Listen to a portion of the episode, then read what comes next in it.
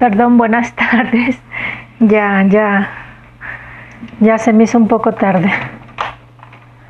Pero bueno, no quise dejar pasar este tiempo para, para compartir con ustedes.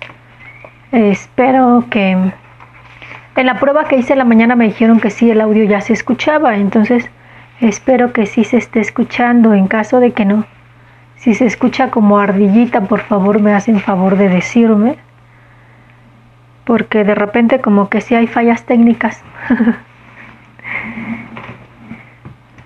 Pero bueno, lo hacemos con mucho cariño.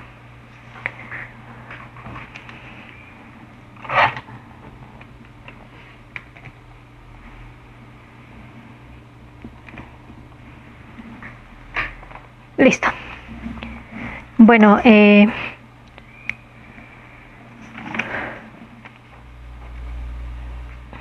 Vamos a dar lectura a la primera lectura de este libro de Ezequiel, capítulo 9, versículo del 1 al 7, después versículo 10 y versículos del 18 al 22. O bien puedes leer todo, todos los versículos de corrido, capítulo 9 del versículo del 1 al 22. Bueno, creo que sí se está escuchando, si no ya me hubieran hecho observaciones.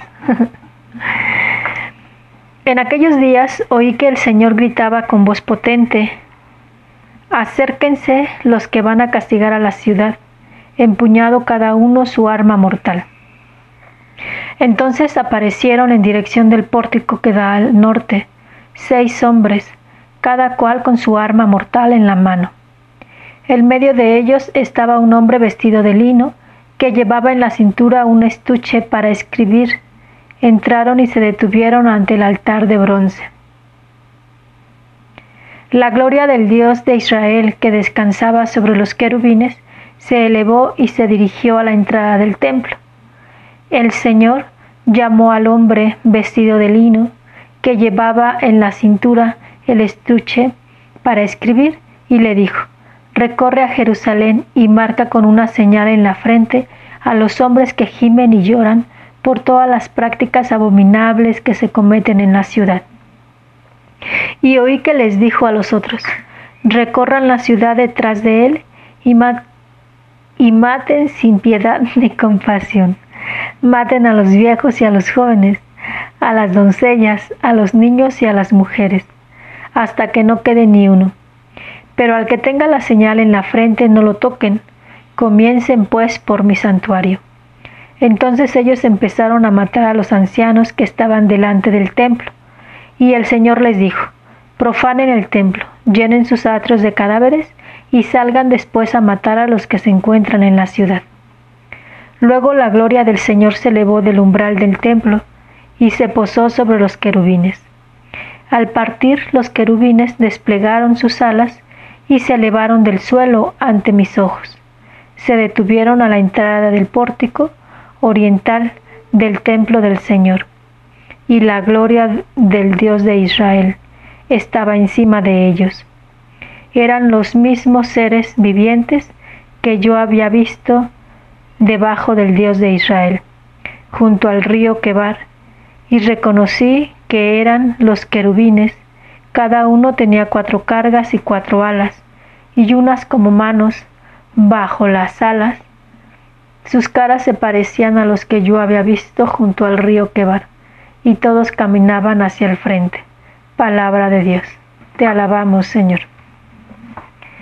Gracias, Silvia, por decirme que, está bien, que se escucha bien. Saludos, saludos y bendiciones, María Quiñones. Bueno, pues la verdad que una disculpa, me estaba riendo cuando estaba dando lectura. Eh, una lectura un poco apocalíptica, muy fuerte, ¿no? Cuando escuchamos esta parte de, Dios, ¿no? Que dice, maten a todos, ¿no? pues no, la verdad no creo en un Dios así. Sí creo en un Dios de amor, en un Dios que, que nos da la libertad. Que yo creo que le duele lo mismo que a nosotros al ver tantas injusticias, tantas muertes, ¿no? Pero creo que con esta lectura, o sea, lo que el pueblo está haciendo, lo que el profeta está haciendo es una relectura, ¿no? Y como más de una vez lo he dicho, eh, lo que nosotros hacemos definitivamente va a tener consecuencias. ¿no? El pueblo estaba metido en cosas que no y, y bueno, pues hubo consecuencias. Lo que sí creo es que el Señor diga, como ya alguna vez lo dijo, ¿no? O sea, yo no voy a permitir que el justo muera, ¿no? Los que tendremos nuestras malas actitudes, nuestras malas acciones, tendremos que, que afrontar nuestras consecuencias, ¿no? Uno cosecha definitivamente lo que siembra. Pero como más de una vez el Señor lo ha dicho, ¿no? De una o de otra forma, Él espera el arrepentimiento del que ha hecho el mal, ¿no? Él espera que se ponga de pie los que están caídos. Y si se fijan en las diferentes lecturas, ya sea del Antiguo Testamento o del Nuevo Testamento, lo que Dios quiere es que nos salvemos, que salgamos de ahí. No, no es tanto que nos señale el pecado como algo que, que es o que, que nos está señalando para hacernos sentir mal, ¿no? Lo que Él quiere es que salgamos de esta, pues de esta mediación de, de, de pudedumbre, de, de estiércol, perdón por la palabra, ¿no? Entonces, Él quiere que salgamos de ahí. Y la prueba está en que Jesús entregó su vida. Primero encarnó y se hizo uno de nosotros. Y yo creo que nosotros no le podemos decir al Señor, tú no sabes de lo que hablo, ¿no? Tú no sabes de lo que estoy viviendo. Porque Él vivió lo, lo invivible, ¿no? Lo, más inaudito. Y entonces Él sabe de lo que podemos, de lo que le digamos, Él lo sabe.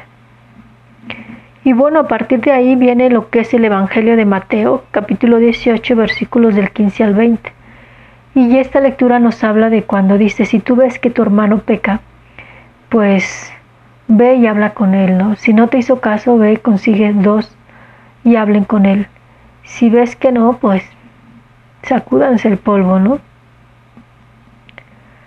Pero aquí menciono algo también muy importante. Yo les aseguro que todo lo que aten en la tierra quedará atado en el cielo y todo lo que desaten en la tierra quedará desatado en el cielo. O sea, aquí habla de la importancia del perdón, ¿no? Que durante estos días de una u otra forma yo se los he estado compartiendo. Eh, y cada vez me queda más claro, el perdón no es humano. El perdón es divino, ¿no?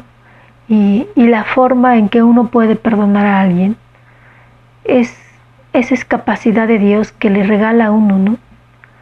Y es de ahí donde uno puede decir, Señor, dame la gracia de perdonar, ¿no? Dame la gracia de mirar este acontecimiento que tanto me lastimó y de experimentar tu amor para poder perdonar como tú has perdonado, ¿no?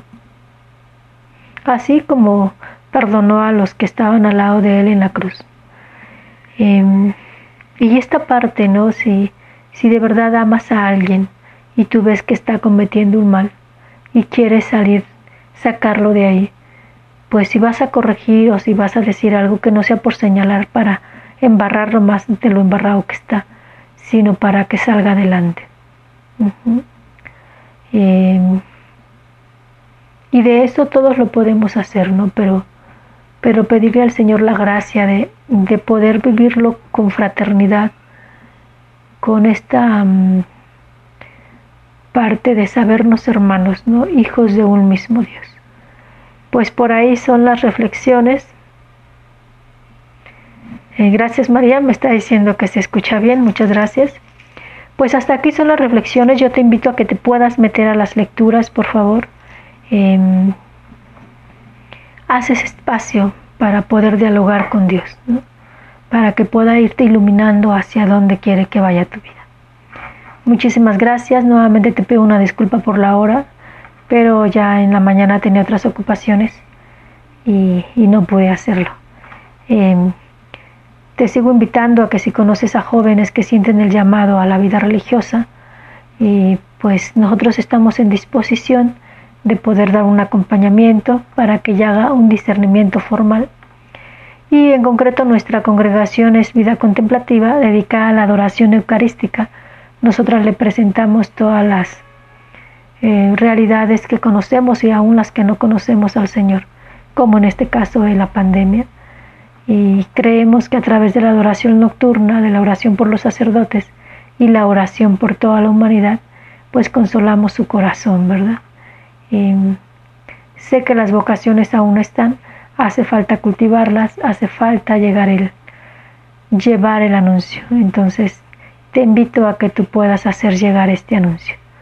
¿Verdad? Que nos pueda contactar por nuestras redes, Facebook Religiosas de la Cruz, Instagram Relis de la Cruz, no, Religiosas de la Cruz Oficial, Twitter Relis de la Cruz Vocaciones. Y bueno, por este medio también de YouTube, el canal de Religiosas de la Cruz.